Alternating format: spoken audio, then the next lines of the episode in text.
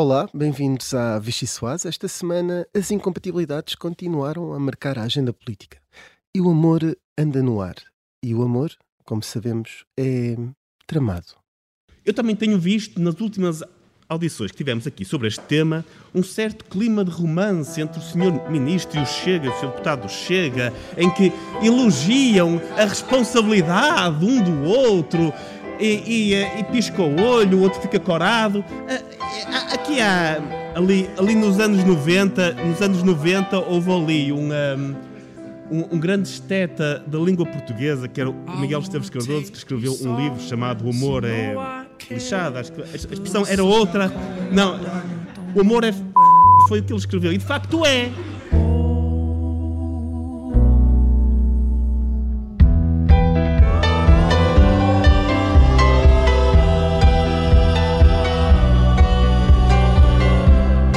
Eu não tenho qualquer participação na vida da empresa, mas tenho uma participação simbólica, que foi aquela que o meu pai deu a mim e deu à minha irmã, 0,5%. Achei eu até que era 1%, mas ali o, o, o Tunes é que aliás me ajudou a perceber que afinal tinha metade do, do, do que eu pensava que tinha. Não tem mérito, não tem mérito, não tem mérito, não tem mérito.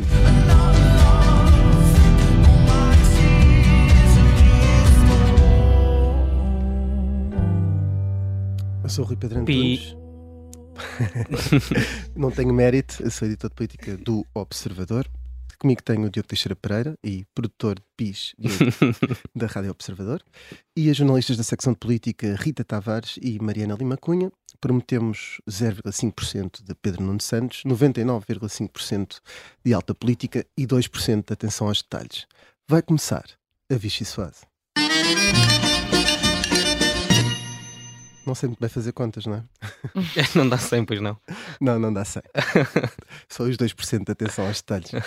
Eh, eu, eu sugeria começarmos com uma, uma sopa mole, que é uma coisa assim um bocadinho forçada, admito, já à partida. Queres começar, eh, Rita Tavares? Estou um bocado mole. é do calor. A sopa mole é por causa dos ovos moles de Aveiro. Segunda nota que tu puseste aqui para, para chegarmos lá. Aveiro, Aveiro, quem é que é da Nunca Aveiro? aconteceu. Pedro Nuno Santos, São João da Madeira, lá estamos.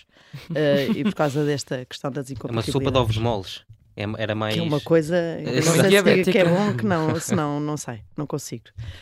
Hum, mas olha, hum, agora, quer dizer, essa audição que houve esta semana, que foi a primeira vez que Pedro Nuno Santos falou publicamente sobre o, o caso que, de eventuais incompatibilidades que, que, que o envolvem. Hum, ficou, eh, ficou a ideia de que de facto eh, eh, daqui da política já não se retira muito mais não é? sobre estes casos nesta altura. Eh, a questão está a ser investigada, eh, investigada, analisada, não é? O Ministério, a Procuradoria fez questão de frisar que não era um inquérito, que era uma análise aos casos que estavam a ser mediatizados, um, mas está a fazer essa análise, que, que é de facto quem tem de fazer junto ao Tribunal Constitucional essa análise, e, e agora sobre essa parte é aguardar. Hoje de manhã estava a ouvir o debate parlamentar que o Chega eh, promoveu sobre estes mesmos assuntos, sobre estes casos, uma interpelação ao governo, e, hum, e ficou ali a ideia de facto que não, não há muito, não há, não- eh, politicamente a coisa não desenvolve. E, o- e o, que- e o que se ficou ali a perceber também é que os partidos, nomeadamente o PS e o PSD, não estão interessados em eh, tratar da lei e alterar a lei agora, em cima de casos. Que parece uma ideia algo sensata eh, nestas alturas. Hum, se bem que eu acho que o mais importante aqui nem é essa coisa bonita de não legislar em cima de casos, mas sim deixar que o Ministério Público já agora diga o que tem a dizer sobre, um, sobre casos que são eh, estranhos e que criam muitas dúvidas e que não estão claros.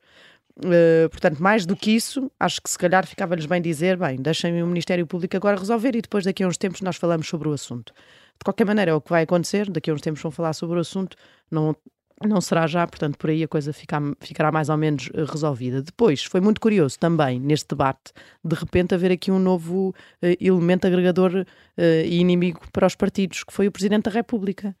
Que até o PSD atacou o Presidente da República. Quer dizer, eu estou a dizer até o PSD, mas se calhar devia dizer nesta altura até, até o. PS. Não, é? não, até o PS É já mais ataca o Presidente agora. da República, é mais raro. Por causa daquele, daquela carta que o Presidente enviou ao Parlamento sobre o emaranhado legislativo que diz existir um, à volta destes, destes casos e que uh, disse ao Parlamento para, para clarificar, e os partidos agora todos dizem que emaranhar o legislativo parece ser a carta do próprio Presidente da República, que mistura uh, regimes uh, jurídicos, que fala de, de, um regime que já não está em vigor, mistura com o novo, enfim, e então já toda a gente o ataca, o PSD.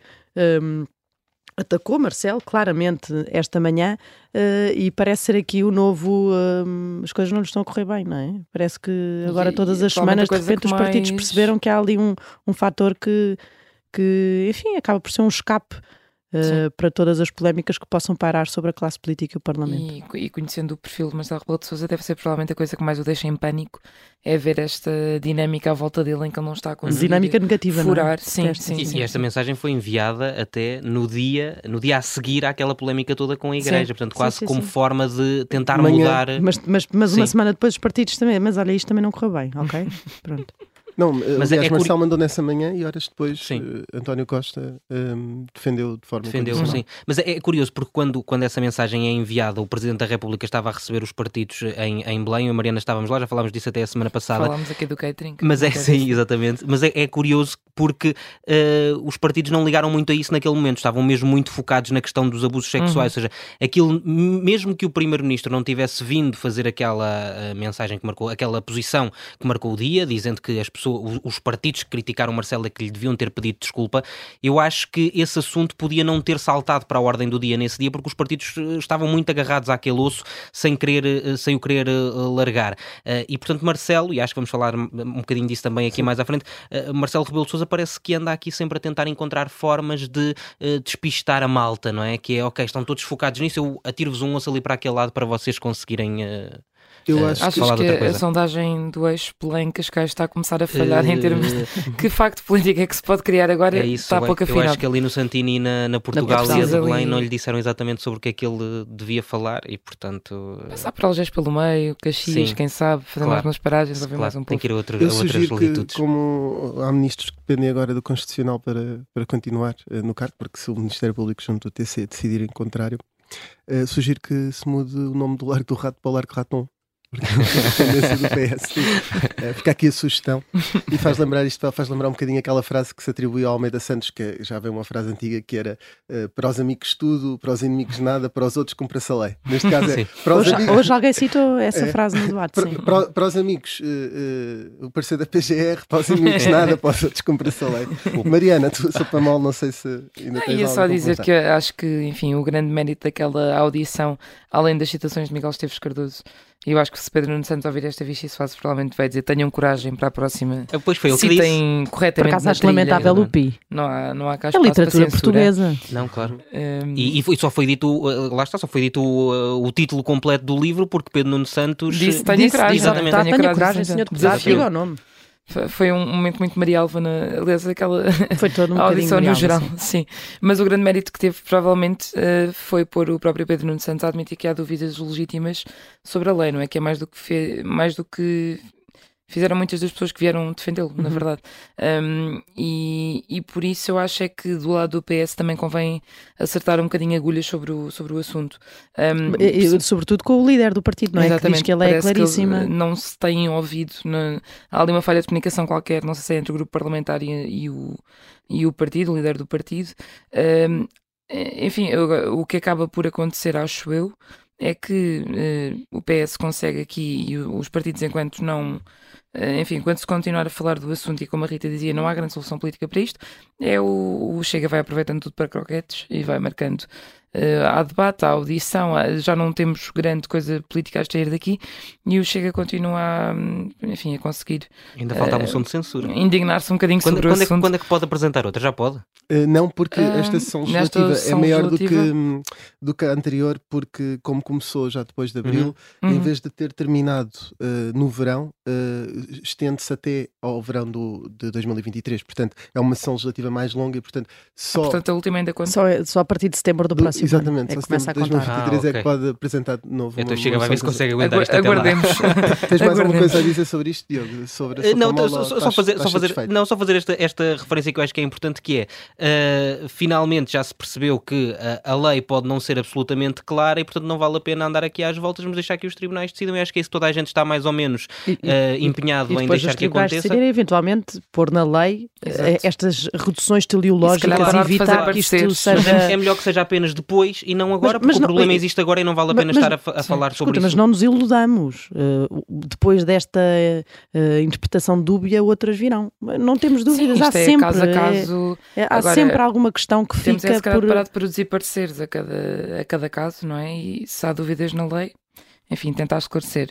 Agora dá sempre um bocadinho esta sensação, de facto, cada caso que aparece, podemos achar todos, ah, a lei, já houve gente que disse, a lei é estúpida, a lei não se justifica, uma participação tão pequena, etc. É, o problema é que isto para o cidadão comum normalmente não se aplica, não é? Não, não costumas poder argumentar, ah, mas repara, a lei é estúpida. Sim. Eh, pronto. É Miguel Esteves Cardoso podia convém- fazer um título do livro A lei é. substituindo o amor por a lei. Uh, vamos agora avançar para 125 mililitros de sopa. Um, Isso aí nem, nem- isso é para servir um prato raso, não? já que Lá ainda- está, lá está. Quanto é que isso dá? Mas Não é uma sopa ideia. que chega logo, ou precisas de verificar alguma coisa Não, à emenda Parece para que te chegar. ontem as apps dos bancos foram Sim, abaixo. é? Sim. Pa- As pessoas a fazer refresh. a Refresh. ver se- E o site das finanças também. também. Se a calhar já as pessoas que- queriam ir ver se o, Não se o sei nível porquê. estava certo. Não sei t- não, Não não, me identifico nada com esse Não. retrato. Não sei. E, e os partidos de. Bom, não sei qual, que, quais é que são os vossos 125. eh, se, se- o que é que vos sugere este, este pedaço de sopa? Ah, pensei que ias perguntar o que íamos fazer com os 125 euros. É aquela Tenho pergunta que se faz imensas sempre. ideias. Ah, É estava aquela pergunta que se faz Tenho sempre na demasiadas televisão. para os É para 125. poupar, é para poupar. Não, mas sobre o orçamento, não sei. Ontem os partidos estiveram reunidos. eh, Uhum. Não sei o que é que se podem extrair dali. Acho que com o passar do tempo de- da crise, bem podem reunir-se com a esquerda e fingir que a geringonça ainda existe, Sim. ou pelo menos ainda paira, ou qualquer coisa, que eu acho que fica cada vez mais improvável que qualquer tipo de concertação à esquerda venha, Acho que já ninguém sequer faz muito esforço para. Acho que é uma coisa Como é para que é? o, o, o Vasco eh, Cordeiro eh, para boi ver, ou uma expressão desse género? Ah, não sei. Também não podia sei. ser Jerónimo de Souza, não é? Jerónimo de Souza acho que já usou esta, essa expressão. Ele, eu digo que ainda Vichy Soares. Ah, Jerónimo também já usou todas as expressões. Regional, Ah. Para boi, Ah, para boi dormir. Para boi dormir. Para boi sim, dormir. Para boi dormir. Sim. Isto é mais para boi Quer dormir. dizer, eu acho é que não, nem, nem sequer daria jeito à narrativa de ninguém fingir que está a acontecer Quer dizer, alguma a do. PS até dava, não é? Aquela Eh, mas coisa do será- diálogo. Sim, mas quer dizer, será o único, não é? Porque Sim. Mas à esquerda não, Eh, quer dizer, à esquerda- a crise a entranhar-se cada vez mais, Sim. a esquerda quer é estar tu, longe tu do partido da maioria a, absoluta. a vai manchete que saiu tudo. hoje do, do Expresso eh, que fala sobre os roubos que está a haver de, de produtos eh, essenciais, atum, leite, etc., em supermercados. A esquerda agarrou-se a isso imediatamente eh, para, para dizer que, enfim, ou seja, não podia estar mais longe da estratégia deste governo e deste orçamento. O PCP fez esta semana um vídeo interessante em que basicamente era uma espécie de comemoração do primeiro ano de crise política. Podemos ter uma nova efeméride aqui, é um feriado nacional, um, para dizer que tinha razão e para voltar a confrontar as uh, declarações todas da altura e que quem dizia que era o orçamento mais à esquerda de sempre, olha como é que estamos agora. Portanto, quer dizer, o divórcio parece tão consumado. A esquerda até, quando uh, falamos com dirigentes, por exemplo, do Bloco de Esquerda, uh, ficam satisfeitos, eu diria quase esfregar as mãos de contentes por serem postos de fora um, uh, e por, às vezes nem, por nem precisarem de se pôr de fora, dizendo, vem, é o PS que não quer, porque eles também não queriam de forma nenhuma carimbar um orçamento destes. Nós tínhamos Mariana Mortágua a semana passada aqui na Vichy Soase a comparar. Já a comparar diretamente este governo ao governo da PAF em termos de uh, estratégia, em termos de opções, e a dizer que o PS não aprendeu, não aprendeu nada, aliás, com as lições da Troika, e portanto aí parece que enfim, tem sempre de se fazer Deixa-me esta só acrescentar dança, aqui mas- mais um ponto que é no último orçamento do Estado, portanto, Uhum. o, o que está em vigor agora e que é o primeiro da maioria absoluta socialista, fizemos as contas na altura das votações na especialidade e Um trabalho de formiguinha, Rita. de formiguinha, fomos duas formiguinhas, Ah, um, em que curiosamente a conclusão era que o Chega tinha sido o partido que mais vezes tinha votado ao lado do Partido Socialista É uh, na especialidade. E o Bloco de Esquerda e o PCP já estavam muito longe, muito, muito uh, longe do, do PS nessas mesmas votações. O Bloco vinha para aí em terceiro e o Sim. PCP era o penúltimo da, da tipo lista. Uma proposta, eu tenho ideia que tinha era uma proposta e meia. e meia.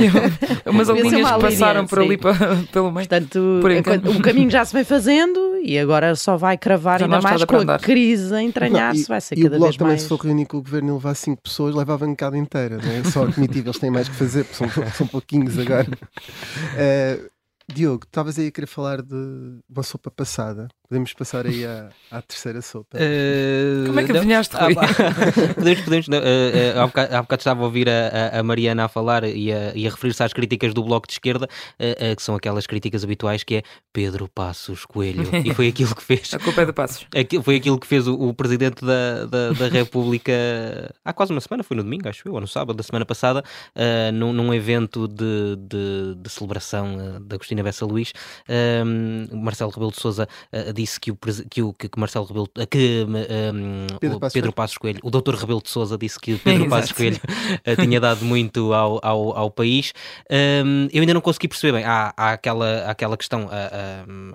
As estruturas do PSD acham que aquilo foi uma cortina de fumo, não é? Tirar um osso para, para, para as pessoas começarem a falar de outra coisa. Eu não sei se é não é também. Marcelo anda a fazer mais Exato, é o que tem feito mais nas últimas semanas. Não tem corrido muito bem. Porque não está a fazer apostas. E aqui também não. não, não e aqui também não correu muito bem. Mas já veio Miguel Ralvas dizer que, que é uma questão deslocada agora. Agora, ainda falta algum tempo. Uh, mas também não sei se não pode ser uh, Marcelo Rebelo de Sousa com muita inveja do Almirante Gouveia Mel, que está cada vez mais bem posicionado, e Marcelo Rebelo de Sousa não quer deixá-lo uh, assim sozinho. sozinho. e portanto lança já o Dr. Passos Coelho, não sei. A, a, vertigem do comentário de Marcelo mais uma vez é, o catavento, é incrível. Mais uma vez o catavento mediático, não sei para que lado é que está virado.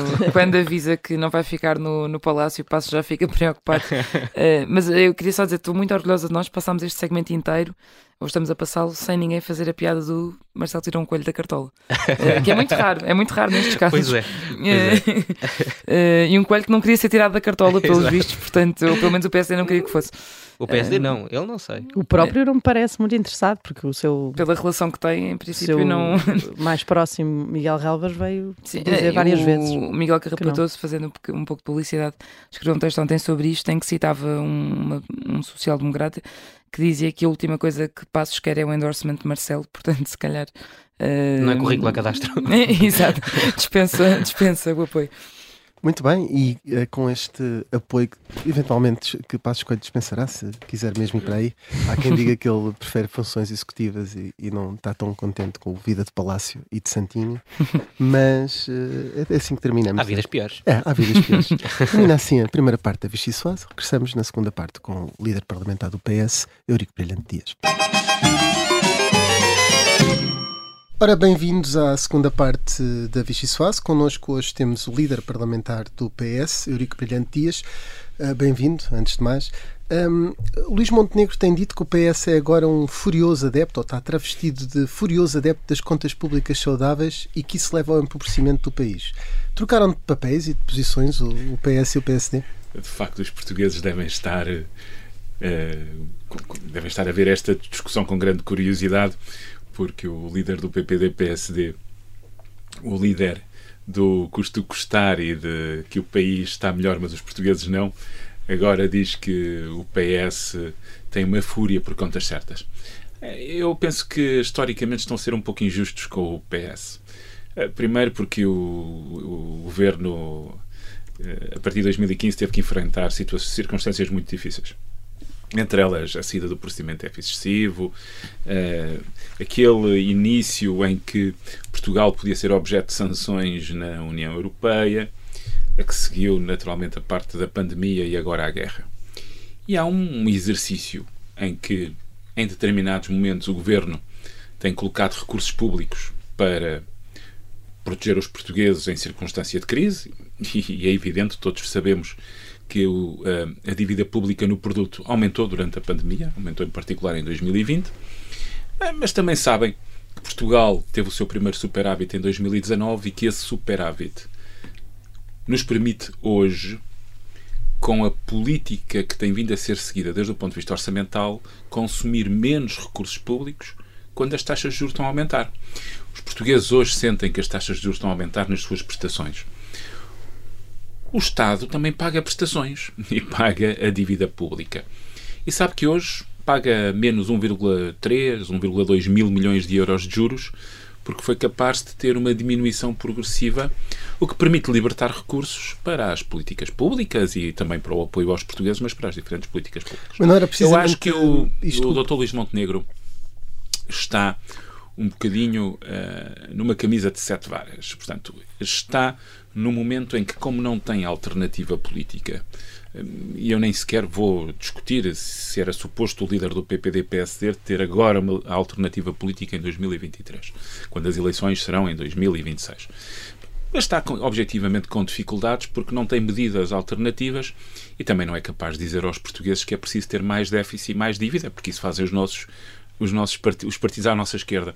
E por isso, perante a, Porque são irresponsáveis, os partidos à esquerda? não, eles pensam mesmo de forma diferente do Partido Socialista. Mas repare, não, não, nem, nem só os partidos à esquerda defenderam sempre um bocadinho mais de déficit. Em 2003, António José Seguro, que era E eu próprio o líder do partido que era- de cuja direção fazia parte, acusava Passos Coelho de insensibilidade e de obsessão com os mercados, é uma Uhum. Sim. expressão que estou a citar, por não consentir um déficit de 5%, que era o que ele defendia na altura para poupar os pensionistas, por exemplo. E já agora com razão. Seguro estava, estava errado Não, a defender, era dessa direção, como a defender uma folga, mas, Não. mas era certo? Era certo nessa altura então defender Não, essa folga e agora é errado?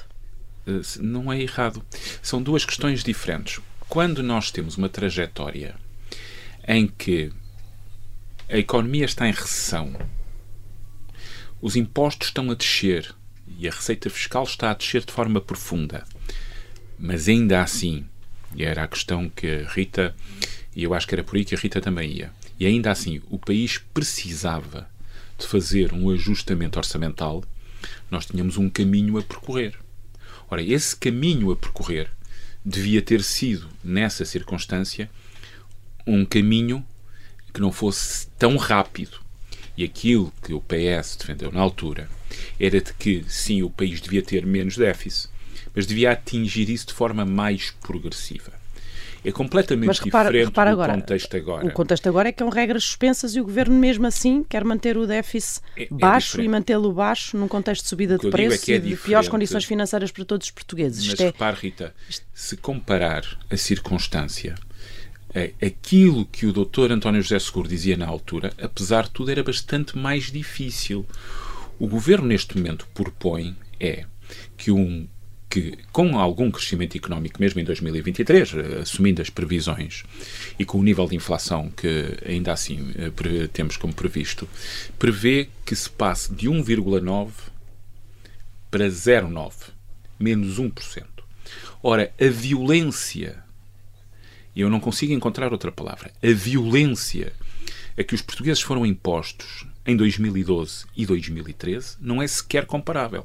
E quando o Dr. António José Seguro e a direção de que eu fiz parte diziam aos portugueses que ainda assim podíamos ter um processo mais alisado de redução e não tão repentino, era também porque as receitas fiscais, que era a nossa perspectiva, iriam cair de tal Sim. forma que nós não iríamos atingir os objetivos das e agora contas não corremos esse risco, é isso? Eu acho que neste momento o que o Governo tem dito, e o, o Sr. Ministro das Finanças Uhum. disse-o ainda esta semana, o Governo tem margem para fazer, para acomodar medidas que, se- que seja necessário tomar em 2023 e propõe uma redução do déficit orçamental de 1%, de 1,9% para 0,9%.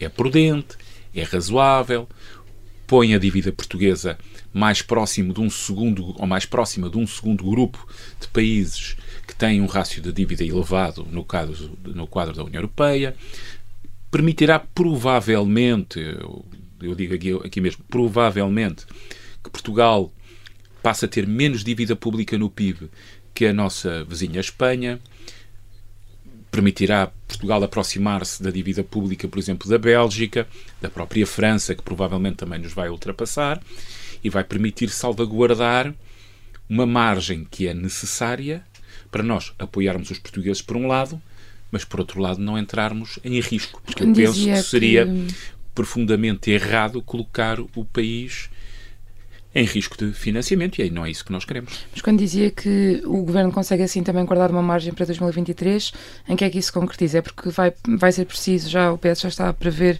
que será preciso haver mais apoios como o que foi aprovado agora para outubro, por exemplo? Eu já disse noutra ocasião que este este pacote, eu não consigo fugir à palavra, não gosto, mas é este pacote de apoio às famílias hum, não é necessariamente o último. Todos gostávamos que fosse o último, porque significava não era preciso apoiar mais, mas não é necessariamente o último.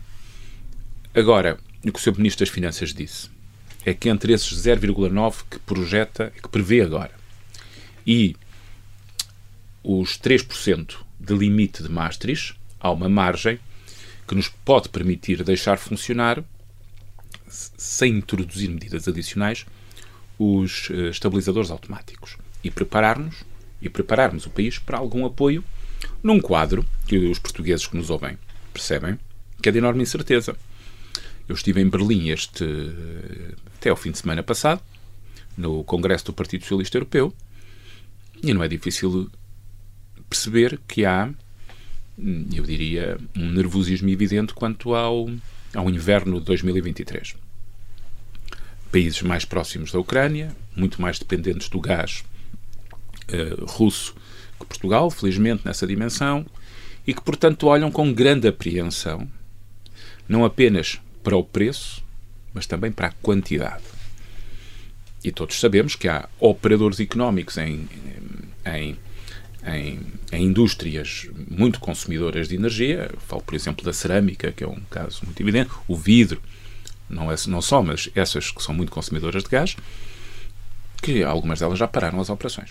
Esse apoio podia vir novamente em forma de, de, de, um, de, um, cheque, como este valor que foi dado agora a uma parte substancial e começou nesta quinta-feira a ser Eu diria transferido para os portugueses. Que as medidas extraordinárias que se adotem, como foi agora o caso não sabendo eu o quadro do futuro, as medidas, as medidas que se adotem é sempre útil que sejam medidas eh, que sejam conjunturais e de apoio à conjuntura.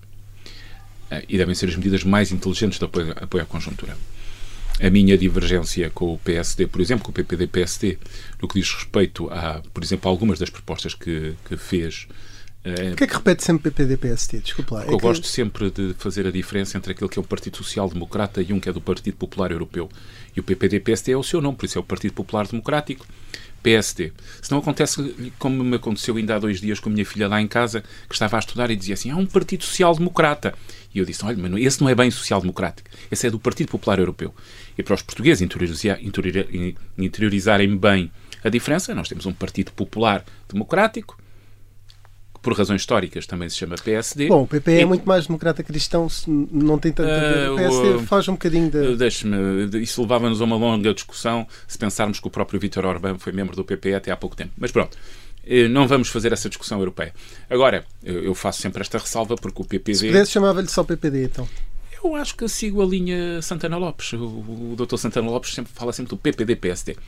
E, portanto, o PPD-PSD não é um partido social-democrata na linha eh, dos partidos, eh, dos partidos sociais-democratas e socialistas que estão uh, na família europeia do Partido Socialista Europeu e do. Desviámos aqui um bocadinho. Era, Mas é eu regressava. Porque, porque está, está, muito. À, à estava a dizer precisamente que, que apoios mais casuísticos e mais isolados. E, portanto, nessas circunstâncias é preferível ter. E por isso era a minha discussão, a discordância com o PPD-PSD, uh, que sublinhei. Uh, e por isso, nessas circunstâncias, é evidente que é preferível uh, ter, não agir sobre o imposto e sobre a estrutura uh, e sobre a estrutura contributiva que deve permanecer mais estável e que deve ter reduções que sejam permanentes e incidir mais os apoios diretos em prestações que têm uma natureza conjuntural, salvaguardando no futuro próximo, com prudência, medidas que sejam estruturais ou de redução de impostos ou de outras medidas de outra natureza, no caso, por exemplo, das próprias prestações sociais. As prestações adicionais dirigidas são, em momentos de forte crise, é um cheque mais Trump. inteligentes do é um que cheque a Donald Trump, como fez nos Estados Unidos. Uh, desde, desde que, que, que, a maioria uh, existe maioria, o PS tem vindo a multiplicar casos que, que envolvem ministros hum. uh, muito diferentes. Houve a questão do aeroporto, Pedro Nuno Santos com Hum. António Costa, houve a admissão da Ministra da Saúde no momento em que havia algum caos nesse setor, houve todos os problemas de incompatibilidades, podemos falar um bocadinho disso mais à frente. Uhum. Um, como é que isto se explica? Há mais controle, mas uh, ao mesmo Hum. tempo há um desgaste do governo a ter alguns meses, mas na verdade já são um governo de sete anos. Não, é, primeiro há um efeito normal que eu acho que não é necessariamente mau, que é, eu acho que há mais escrutínio eh, de um partido que tem a maioria absoluta e de um governo que tem a maioria absoluta, porque na sociedade portuguesa, também nos órgãos de comunicação social, é perfeitamente normal, há uma certa ideia de que esse poder deve ser vigiado de forma mais próxima. Mas houve casos como o do ministro Pedro Nuno Santos com o aeroporto, em que não foi preciso Não foi eh, preciso em sublinhar. particular. não, não, eh, Foi muito público. é- é- os portugueses descobriram sozinhos, de facto. Agora, eh, há casos que têm mais ou menos relevância, mas eu deixo-me dizer que, no essencial, são, são casos e casinhos, como nós costumamos dizer, Mas para desvalorizar. então, mas ao mesmo tempo disse isso para desvalorizar, é certo, até já o tinha dito numa entrevista ao Diário Notícias, mas ao mesmo tempo diz que o escrutínio é importante. Claro, mas isso não está em causa. O que, o A que eu questão do posso... cumprimento de uma lei de ética e das incompatibilidades é, é uma coisa de casos e casinhos. Isso, eu já- irei, irei a este assunto. Quando eu digo que desvalorizo, que para, não, para não sair ainda da questão anterior, quando eu digo que desvalorizo, é porque para a vida, eh, para o cotidiano dos portugueses, é importante que, que passem as mensagens fundamentais das opções políticas, que, como sempre em democracia, são discutíveis. Uh, quer dizer, o pacote de apoio às famílias, as opções que foram tomadas eh, são discutíveis. O governo defende o seu pacote, há quem critique o pacote. O programa do governo, o Orçamento de Estado 2022, o Orçamento de Estado 2023, são sempre instrumentos centrais de opções políticas que a oposição critica, faz o seu trabalho. Aliás, acho que disso temos que. Não é condescender, porque isso não seria sequer uma palavra adequada. É normal que a oposição nos confronte com opções diferentes e que critique o governo. E, portanto, eu não quero é sobrevalorizar aquilo que é um quadro de opções políticas que nós tomamos como maioria e que o governo toma apoiando-se também nessa maioria do Parlamento, que são opções políticas de fundo, de coisas que são, eu não digo lateralidades, mas que não têm a ver com o dia a dia dos portugueses. Dir-me-á, a questão do aeroporto não era uma questão importante. A questão do aeroporto é uma questão importante. Aquilo que fez o Primeiro-Ministro foi, em 24 horas, disse que a opção de fundo política quanto ao aeroporto devia ter a participação, a concordância do maior partido da oposição. E foi esse o caminho que nós seguimos. O que é que é decisivo? É termos o aeroporto, eu já eu diria, antes de ter o aeroporto, que, que temos que ter uma localização para o aeroporto e que se tenha o aeroporto. A questão foi levantada, os portugueses conhecem todos os incidentes, das declarações de um e das declarações do outro, e o problema está sanado. Quanto à questão das urgências obstétricas, é uma natureza completamente diferente. Tem a ver com o financiamento do Serviço Nacional de Saúde, com a organização do Serviço Nacional de Saúde, que, na minha opinião, tenho dito, já o disse três vezes, mas volto a repetir, que não precisa só de mais recursos. Eu já estou a pôr, de, não precisa só de mais, precisa de organização e precisa de um choque de gestão. E é esse caminho que é fundamental fazer os casos que têm sido levantados ou as bandeiras que vão sendo que vão sinalizando potenciais casos de incompatibilidades. Eu penso que de uma forma ou de outra uh, é feito o escrutínio, uh, os visados uh, responderam e eu diria que no dia de hoje não sobra nenhum caso. Ah, Acha no que não essencial. sobram dúvidas? O PS admitiu, por exemplo, e agora falando exclusivamente dessa situação e da lei das incompatibilidades, eh, que se existir um consenso para, para isso, a lei eh, pode ser clarificada. Mas o Primeiro-Ministro, por exemplo, diz que a lei já é clara, utiliza a expressão, é absolutamente clara sobre estes casos e sobre estes, as questões concretas que foram levantadas. Afinal, vão clarificar o quê? Numa lei em que o Primeiro-Ministro Primeiro diz que. Sim, eu, e eu, o líder do PS diz eh, que está tudo pergunta claro. é, é, é uma boa observação, é uma, é uma boa pergunta também porque me permite distinguir os dois planos. Vamos lá ver, uma, uma questão são os casos concretos e o quadro legislativo que temos, os pareceres do Conselho Consultivo da Procuradoria e essa forma eh, transparente como foi como o próprio governo colocou as questões no Conselho Consultivo. Eu devo dizer que eh, os pareceres que estão em cima da mesa, dois deles, porque há um caso de 2019 e há um, penso que mais recente, da, no caso, na questão eh, que foi suscitada Da ministra com a Ana Brunhosa. ministra Ana Brunhosa. Ah, foram dois casos em que o governo, por sua iniciativa, colocou a questão, aliás, no caso da ministra Ana Brunhosa, A priori ou no outro caso a posteriori, não é? no outro caso a posteriori, naquele quadro em que, por exemplo, se formos ler eh, com, com clareza, por exemplo, a Constituição, a Constituição veda um conjunto de, de, de discriminações e, portanto, esse é um equilíbrio que o próprio Conselho Consultivo fez. Eu agora não quero dizer, dizer a expressão, mas, mas A redução de a chamada redução teleológica de que fala o senhor, o senhor de, que fala, de que fala o próprio parecer e de que fala o senhor Presidente da República na comunicação. Portanto, quanto aos casos concretos que nós temos vindo, eh, têm vindo a ser suscitados, a resposta tem sido eh, clarificadora, no essencial. Não vejo que nem no caso de Manuel Pizarro, muito menos no da Ministra da Ciência de Elvira Fortunato, no caso da Ana Brunhosa, o parecer é claro. No caso do Pedro Nuno, Bom, no caso da Ana Brunhosa, aponta para a obscuridade da lei e isso gera aos O caso diz que é legal porque a, a questão, aliás, ela é até desde o ponto de vista humano, hum, quer dizer, se nós olhássemos para o caso em concreto do empresário que tem eh, centenas, eu digo centenas porque a família e as fábricas lusitanas estão há, há décadas na, na, Mas na interrom Idanha Nova. interrompemos-lo quando disse e o caso de Pedro Nuno E o caso de Pedro Nuno, que foi escrutinado pela Procuradoria-Geral da República no momento próprio e que, como percebemos, não e tem... sobre o qual o próprio ontem disse que as eh, ontem, quer dizer, foi na Hum. quarta-feira, eh, que as dúvidas são legítimas e quem tem de decidir sobre elas é o Ministério Público e o Tribunal Constitucional. Concorda com isso? Eu, eu não é questão de concordar. Eu acho que as questões foram suscitadas e o governo e o grupo parlamentar do PS, já agora é nessa qualidade que estou aqui, aquilo que diz é, perante as dúvidas suscitadas foi pedido, foi pedido um, parecer, parecer que o confortou ao próprio, já agora, porque como ele disse ontem, eh, já tomou posse mais duas vezes como, como membro Mas do houve governo uma coisa fundamental que, que mudou. Eu peço por- só desculpa interrompê-lo, que é entre o parecer da PGR e a atualidade, o ministro Pedro Nuno Santos diz que não mudou nada, mas mudou. Houve um contrato público dessa empresa.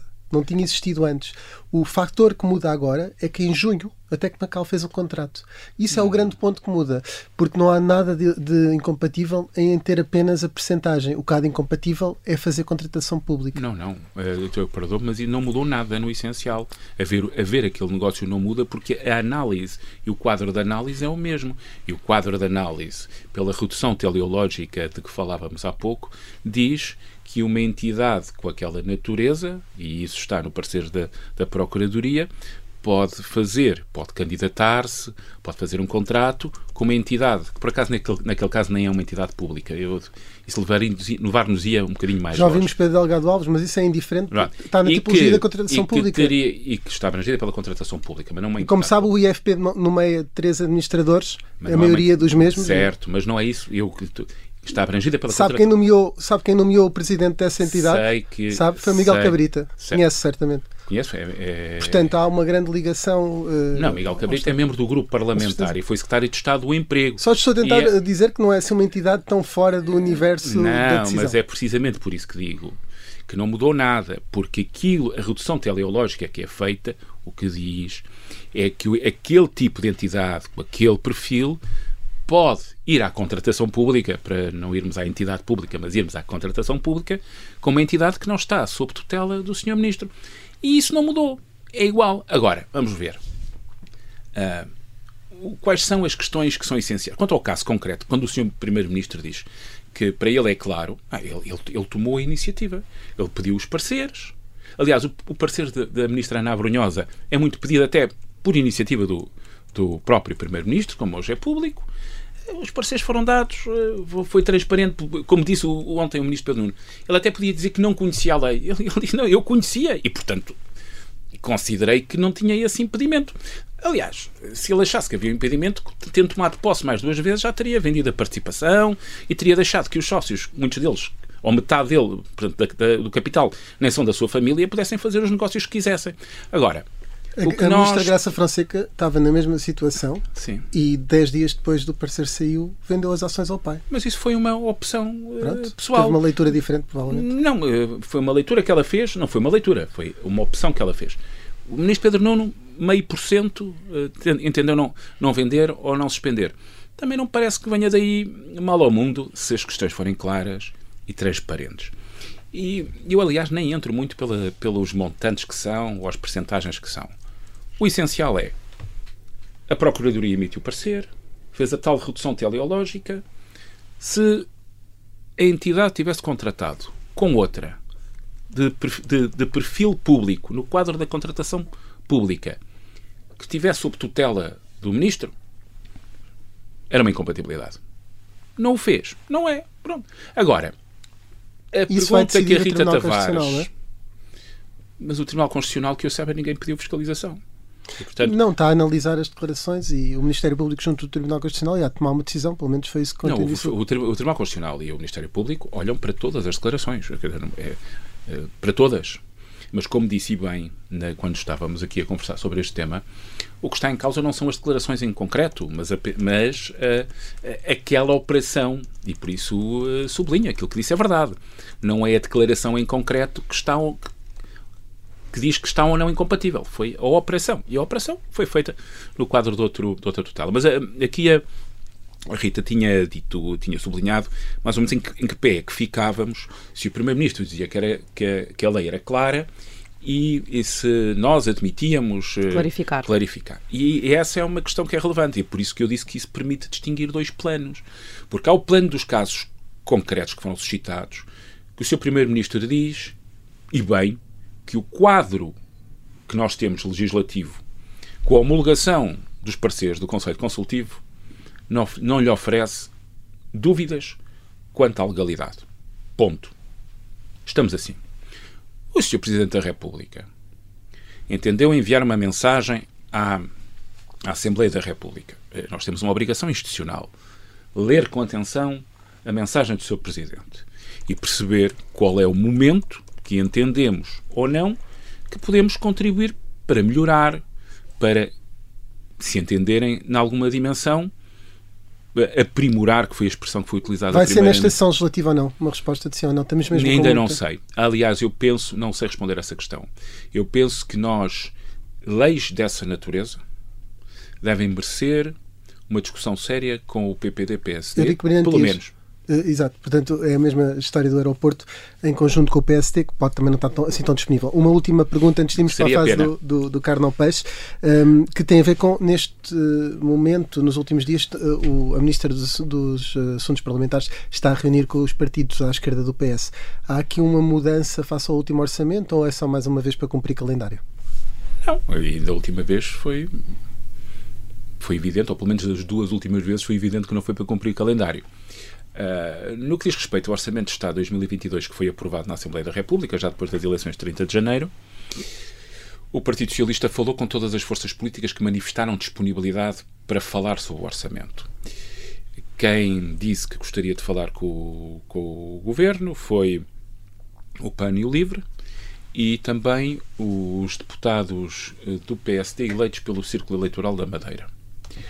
E devo dizer que com o PCP e com o Bloco de Esquerda e até com o PEV eh, já tinham sido feitas eh, negociações que não tinham levado eh, que não, não tinham sido levadas a bom porto, porque o orçamento eh, tinha sido chumbado em outubro de 2021, mas a verdade é que uma parte substantiva das propostas do PCP e do Bloco e do PEV até estavam já, algumas delas inscritas no Orçamento de Estado, que o Governo voltou a apresentar na Assembleia da República. E, portanto, aquilo que eu acho que com clareza temos que dizer é que com os partidos que quiserem apresentar propostas e discutir propostas, o grupo parlamentar e neste caso o governo, não é o grupo parlamentar neste momento, o grupo parlamentar será mais à frente na especialidade, o governo terá naturalmente interesse em acolher, como acolhemos no Orçamento 2022, como tivemos um acordo na Constituição Social, como se fez um acordo com a Associação Nacional de Municípios Portugueses, muito e por aí rapidamente. adiante, num as- numa expectativa que temos de continuar a ser uma maioria que vai dialogando e que vai procurando Muito envolver mais atores políticos Precisamente sobre a, processo. a questão do diálogo, eh, o PSD criticou publicamente a proposta do PS para os debates quinzenais, disse Hum. que queria eh, transformá-los num, num comício do Primeiro-Ministro. Um, é uma reforma de consenso que já está, enfim, morta à partida antes de nascer. é esse. Repare bem, eu já tive a oportunidade de dizer na Assembleia da República é sempre difícil, no que diz respeito ao regimento, falarmos com o PSDA e com, com o PPD-PSD, PSDA ou com o PPD-PSDB. O Partido Socialista, como partido minoritário, na passada legislatura, fez um acordo com o PPD-PSD. E é isto que é preciso que os portugueses Mas percebam. agora está a trabalhar com este PSD, não é? O PP, Mas, entretanto, as é- este é o circunstâncias, B, a conjuntura é o B, política também e mudou. o outro era o A, ou vice-versa, conforme queiram. O PSD tem argumentado que com a maioria absoluta é preciso mais escrutínio do governo. A E- questão é, vai ser possível fazer esse escrutínio nos moldes diferentes daquele que o PS está, estamos- está a propor ou é a proposta do PS que vai vingar se não houver consenso? Nós estamos muito empenhados em que a oposição não só tenha direito de debate, mas que possa exercer como opos- oposição direitos potestativos. Sabe que eu não vou alongar-me sobre o direito potestativo, mas são direitos que, sendo exercidos, obrigam a que aconteça os debates sem aconteçam. prejuízo da avaliação da maioria. E por isso nós temos vindo a procurar trabalhar. Quanto aos debates com o Primeiro-Ministro, é apenas um dos temas.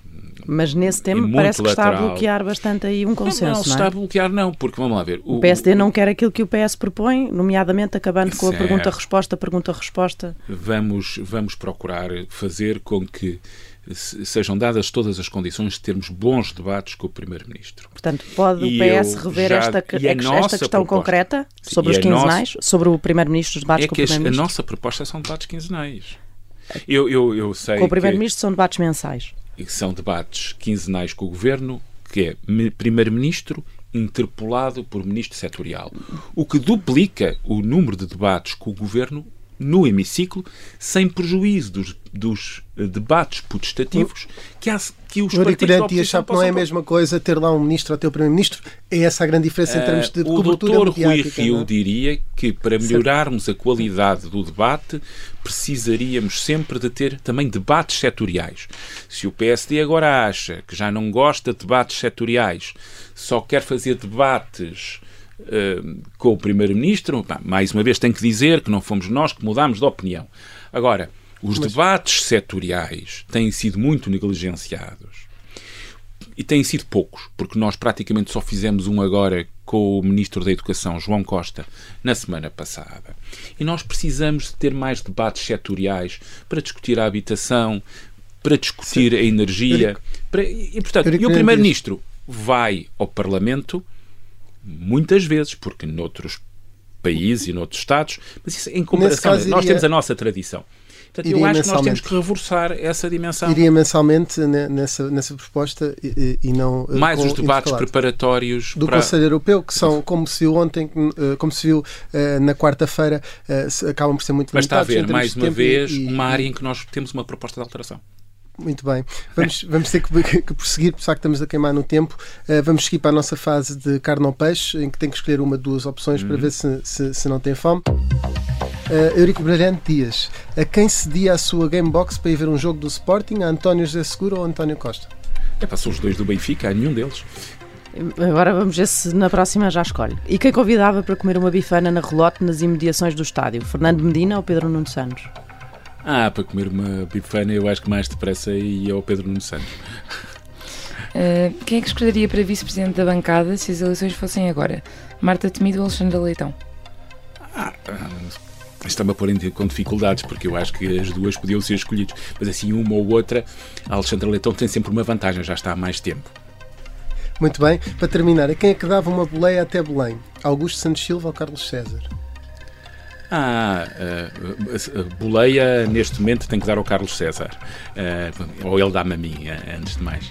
Mas eu percebo a pergunta. E eu acho que são dois grandes socialistas, mas normalmente só me fazem perguntas sobre, pelo Santos Silva, por isso. Tem puxado mais por ele, como vimos também numa, Não, numa sabe última entrevista. que quando saímos os dois no mesmo dia do governo, arranjámos maneira de ter boleia aos dois para a Assembleia da República, ou pelo menos para fora do Palácio de Belém. Hum. Nesse caso, até já dei boleia, foi para sair de Belém. Muito bem. Uh, uh, para terminar, uh, vamos só à sobremesa, que é o porquê de- de- da música que nos traz e que preferi. Pedia-lhe que dissesse qual é essa música. Uh, e, e, o porquê da escolha? Eu. Uh, isto é um, é um programa de pergunta-resposta e de, e de natureza política, e eu penso que há sempre um momento em que em que todos, de alguma forma, mesmo aqueles que já nasceram depois, em que todos nascemos para a democracia e para uma vida e para uma vida política democrática e em liberdade. E uh, podia ter escolhido a Grândola, o E Depois do Adeus uh, é uma grande música, é um grande de grandes autores, de um grande, grande intérprete, uh, o Paulo de Carvalho, e que no fundo é a primeira senha do 25 de Abril, é o E Depois do Adeus. E, e eu escolho o E Depois do Adeus porque também simboliza um bocadinho do papel uh, do Partido Socialista neste momento no Parlamento, no momento em que ele tem uma realidade diferente, em que a extrema-direita antissistema democrático tem um grupo parlamentar pela primeira vez depois de 1974. Ah, muito obrigado, Eurico Brilhantias, por ter aceitado o nosso convite. A Vichy Soase, como sempre, regressa na próxima semana. Quis saber quem sou o que faço aqui? Quem me abandonou? De quem me esqueci? Perguntei por mim, quis saber de nós, mas o mar não me traz tua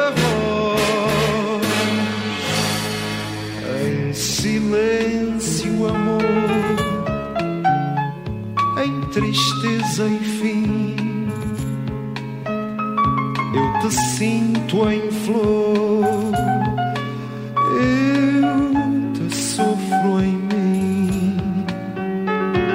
Eu te lembro assim, partir é morrer, como amar é ganhar e perder.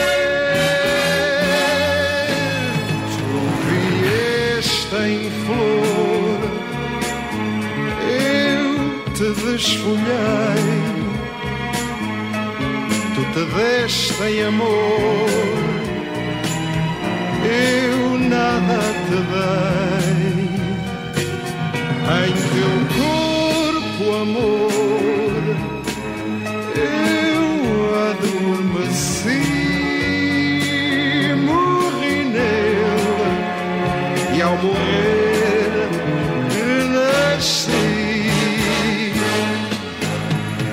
Depois do amor, e depois de nós, o dizer adeus. Uh, ficarmos sós, teu lugar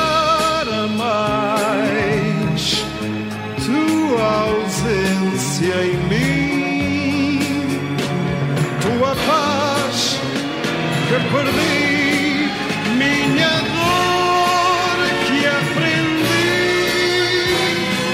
De novo vieste em flor, te desfolhei depois do amor e depois de nós o adeus.